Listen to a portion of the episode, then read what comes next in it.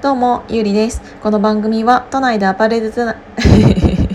アパレルデザイナーをしている私ゆりが、ああでもない、こうでもないと言ったり言わなかったりするラジオです。えーと、今日はと言っても、えーと、日にちをまたいで結構経ってしまったんですが、えーと、2月の4日21時半から、えー、と音声配信の始め方とかを、えー、とお話しさせていただいてました。Zoom に参加していただいた方本当にたくさんありがとうございました。そしてニューヨークに在住の品川ミッシェルさん一緒にいろいろお話しさせていただいて本当になんか貴重な経験をさせていただきました。ありがとうございました。でそれが終わった後も、えー、えっ、と、ズームからクラブハウスの方に切り替えて二次会みたいな感じでお話しさせていただいた時には、えーと、テキサスに住まれている方だったり、えーと、ニューヨークの、えーと、今の現状をミシェルさんからお話しいただいていろいろそのコロナによって変わったことだったりとか、えー、とすごくいろいろお話しさせていただきました。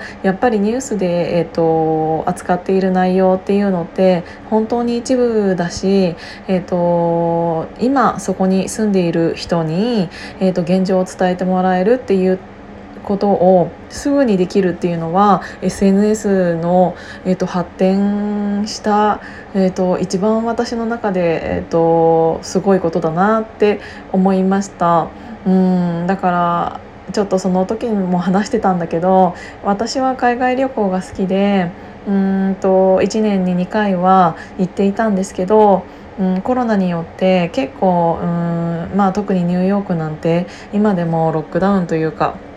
うん、外にはあまり出られないような生活がずっと続いていて、えーとどんどん店舗も空いていくっていうものを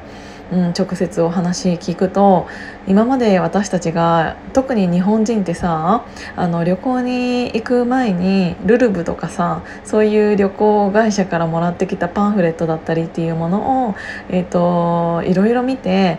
ここ何月な、えー、1日目はここに行こうだったりとか、えー、ここのファッションとかおしゃれだからここに行ってみたいなとかここ美味しそうだから行ってみたいなとか、えーと、思いを馳せながら、うん、旅行の前から楽しんでいたとは思うんだけどもしロックダウンが解除されて、えーとまあ、海外旅行も解除あの自由に行き来できたとしてもあの時パンフレットに載っていたお店がうんまだあるのかって言ったら本当に全然違う世界のような、えーと、ところに行ってしまうかもしれないなっていうのを考えたらすごくちょっとし、えーと、ワクワクだけではない今まではうん、旅行に対して、えーと、憧れのああいうところに行きたいとか懐かしいあそこに行きたいとかいろいろ思っていたと思うんだけどそのこんなにも海外旅行が規制されているえーと、しかもそれが世界中でっていうのがこんなにも続くとそこにまた行った時にどういう世界が広がっているかっていうのはすごく、えーと、違う意味でもドキドキするなっていうのを感じました。いち早く旅行にも行きたいけどうんとやっぱりコロナ前同様にはいかなくてどのぐらいその国で、えーと、コロナに対してアフターコロナといううんものが、えーと、扱われているかっていうのも事前に調べていかなきゃいけないなっていうのは改めて感じました。えーと、これはちょっと4分ぐらい喋っちゃったけど 前置きで今日は来ていただいてありがとうございましたっていうお礼の、えーとお話でしたで今日ちょっとお話ししたいなって思ったのがちょっとポンって頭の中に今浮かんでいることでこれは、えーと、自分自身にも今言えることなんだけど今私はえっ、ー、と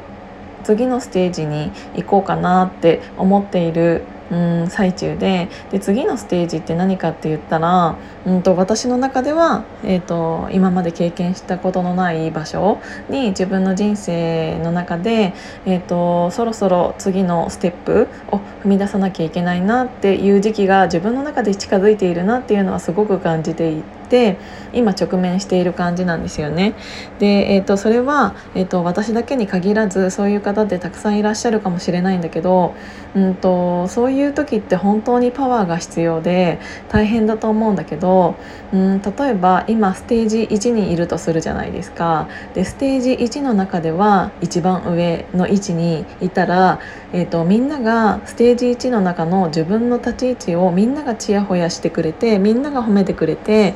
みんなが認めてくれてっていう場所ってすごく居心地いいと思うんですよね。なんだけどそれってステージ2の人からしたらステージうん、ステージ1の一番上の人っていう感じなんですよだから、うんと、ステージ1のままそのまま自分がそこでうんぬるま湯というか、うん、自分が作り上げたそのステージ1の一番上の地位をキープするっていうこともできるのかもしれないけどそれって正直長くは続かないと思っていて、えーと、そのステージ1の一番上に来た時ってもうステージ2のうん、が見えてると思うんですよね。でそのステージ2に行く時ってすごく嫌なの分かるんですよね。私も今そうなんだけどステージの2に行く時ってうん今までステージ1の一番上だったからみんながちやほやしてくれてた褒めてくれてた認めてくれてたんだけどステージの2に行こうとするとステージ2の中ではまた一番下からじゃないですか。だからステージ2の中では、えーと、すごく下の扱いを受けたりする。なんだけどそのえーと、ステージ2にああ登らないとずっとステージ1のままなんですよね。だから結局人って新しいことを始める時とかなんか、うん、心がざわつくなっていう時とか、えー、と次に行く時にすごく怖い気持ちっていうのはあっていてえーと、それは当たり前だと思うんです。次のステージに行くから。だけどそういう怖い気持ちが訪れた時っていうのは、えーと、横並びで本当にチャンスというものがあってそのチャンスが、えーと、巡ってきているから自分が何かを考えさせられたりあるあることにチャレンジさせられたりっていうようなものが与えられるから、うん、苦しいことの、うん、隣には必ずえーと、楽しいことだったりその上の未来っていうのが広がっているからあの一歩を踏み出す時は本当に大変だし一歩踏み出してからもその一番2のステージの一番下にいる時ってうん本当に努力しないと今まで通りではいけない部分っていうのはあるとは思うんだけどそれを努力したらまた次のステージのものが見えてきたりするからうん、そういう今の気持ちとか怖いっていう気持ちを大事にしていきたいなっていうのを思いました。だから怖いことが何かリスクを背負わないと,、えーと、次の未来っていうのは絶対にないし、えーと、美味しい話なんて正直何もないから一歩一歩階段みたいに、うんと一段一段ワンステージワンステージ